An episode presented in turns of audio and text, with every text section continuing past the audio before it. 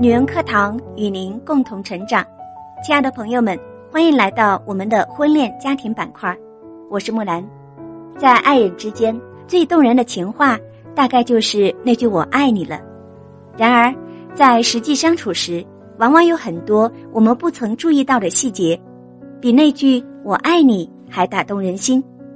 今天就来分享这样一篇文章，来自女人课堂签约作者懒懒的。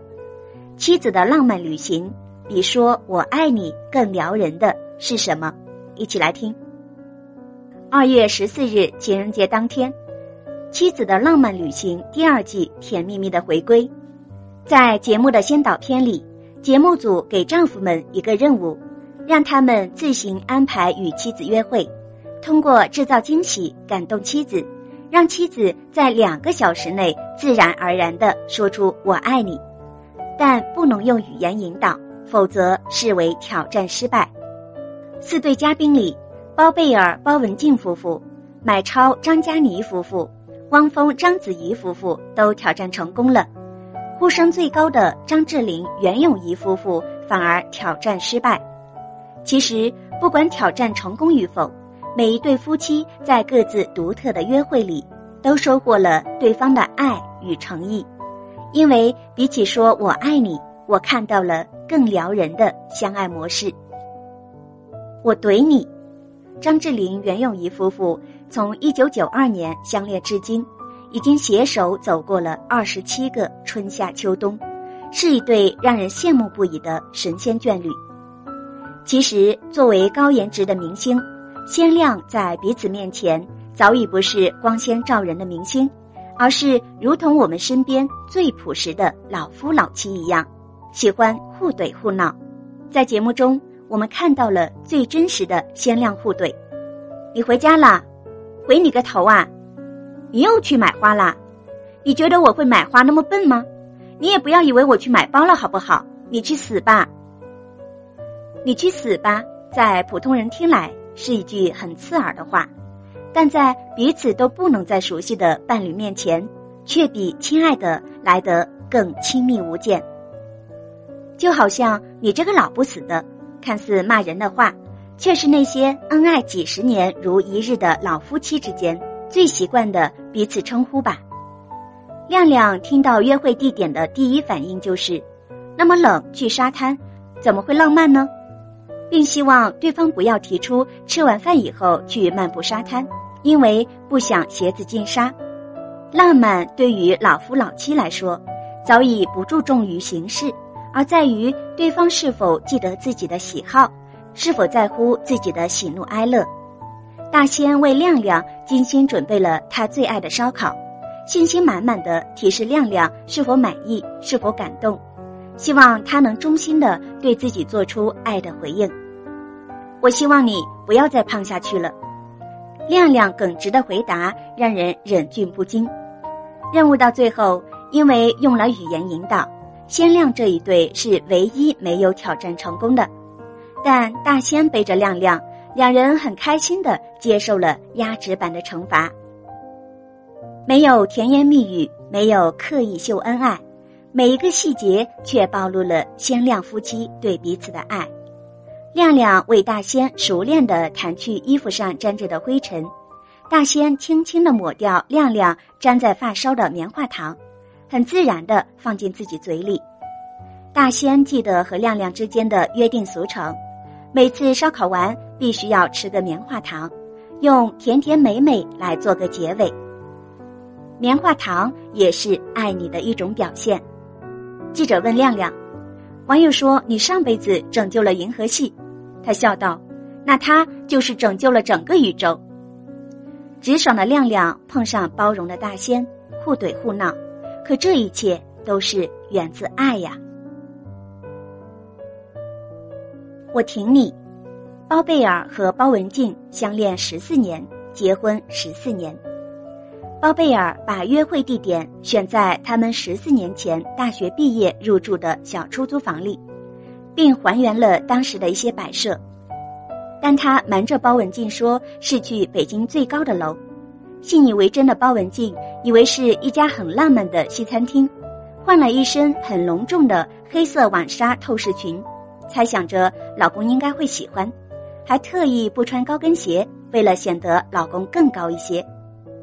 一路被戴着眼罩的包文婧带着疑惑走上了狭窄的楼梯，一进门却被熟悉的场景当场击溃落泪。吃着包贝尔为自己准备的当年常吃的泡面，包文婧忍不住哭着诉说自己当年的辛酸。窄窄的小木床，房子满地爬蟑螂，还全都是屎，没有暖气，洗澡只能下楼，楼上只能上厕所。跟我比，我爱你，你差的可太远了。包文婧脱口而出的这句话，很快就宣告了包贝尔的挑战成功。尽管不是想象中的烛光晚餐，但看得出，在原来的出租屋里吃泡面，却是包贝尔和包文婧心底最温暖的回忆。包贝尔不安地问：“咱俩就真的现在就干的不好了，再回来住这屋，你还回来住吗？”包文婧不加思索地说：“那该回来也得回来，那不活了。当年能住，现在为什么就不能住了？”当看到当年的照片，包文婧破涕为笑：“老公，你老不让我说，我就觉得你超帅。”包文婧用勇气无畏的爱着包贝尔。如今通过努力成为主演、导演的包贝尔，也没有辜负这个陪他一起吃苦的女孩。结婚后的他还一直偷偷保存着恋爱时的照片，可见对包文婧的用情之深。对于他俩来说，我爱你已不能完整表达我对你的爱，我挺你才是最爱你的直白。就算满是小强的出租屋，我也愿和你住在一起，不管是过去、现在还是将来。十四年了。在你艰难困苦的时候，我挺你；现在，在我眼里发福的你，依然超帅。十四年了，在我贫困潦倒的时候，你挺我；现在，我依然用初心回应你的真情。我宠你。买超张嘉倪夫妇是一对最萌身高差的夫妇，在片头里，身形高大的买超背着娇小的嘉倪。就像对待女儿般的宠溺着她，满足她扣篮的愿望。没有举办婚礼，没有穿上真正属于自己的婚纱，一直是佳妮心中的遗憾。买超特意选了一家婚纱店，在上电梯后，用手霸道总裁般的捂住她的眼睛，想给她一个惊喜。看到穿上婚纱的张嘉倪，买超毫不掩饰的说道：“你咋那么美呢？”眼睛里满是爱你的小星星。最后，买超提议互相喂东西吃，然后一人说一句今天的感想。感觉他俩就是从偶像剧里走出的男女主角呀，连吃个盒饭也要你喂我一口，我喂你一口，满屏都是甜蜜蜜的宠溺、撒娇、卖萌、暗示。买超使出浑身解数。终于哄得腼腆的佳妮说出了“我爱你”。买超张佳妮两人已经一起生活多年，并组成了幸福的四口之家。但在买超面前，张佳妮依然是当年那个害羞的小女生紫菱。胡杏儿就曾说过：“我的前前任和前任都很棒，他们一个教我做温柔的女人，一个教我做成熟的大人，但我最喜欢现任。”他教我做回小孩。最优秀的男人，也比不过一个宠你如孩子般的男人。哪怕是平淡如水的日子，哪怕是白发苍苍的你，也依然能感受到初恋般甜蜜蜜的爱。我懂你。汪峰、章子怡夫妇是被吐槽最多的，有不少文章评论说，嫁给汪峰的章子怡这次终于输了。因为国际章嫁给黑料缠身的汪峰，本就属于一场下嫁，而催人泪下的包贝尔、包文婧夫妇更能收获观众的心。事实真的如此吗？其实自己过得幸不幸福，并不需要旁人的评价。汪峰把地点选在和章子怡两人初次约会的餐厅，有鲜花、蜡烛和音乐，还特意准备了女儿醒醒的视频。两个小时的约会时间。却满是汪峰低沉正经的絮絮叨叨，请你不加思索的说出三种动物。子怡分别选了马、长颈鹿和树袋熊。汪峰滔滔不绝的解释道：“第一个来生代表你的自我忠诚，第二种动物是别人眼中的你，第三种动物才是真实的你。”观众们看着很尬，可子怡的眼睛里却满是柔情与崇拜。你好像很了解我，这招很灵哦，汪先生。我觉得他给我施了法。让人意想不到的是。其貌不扬的汪峰当初就是用心理测试赢得了章子怡的心。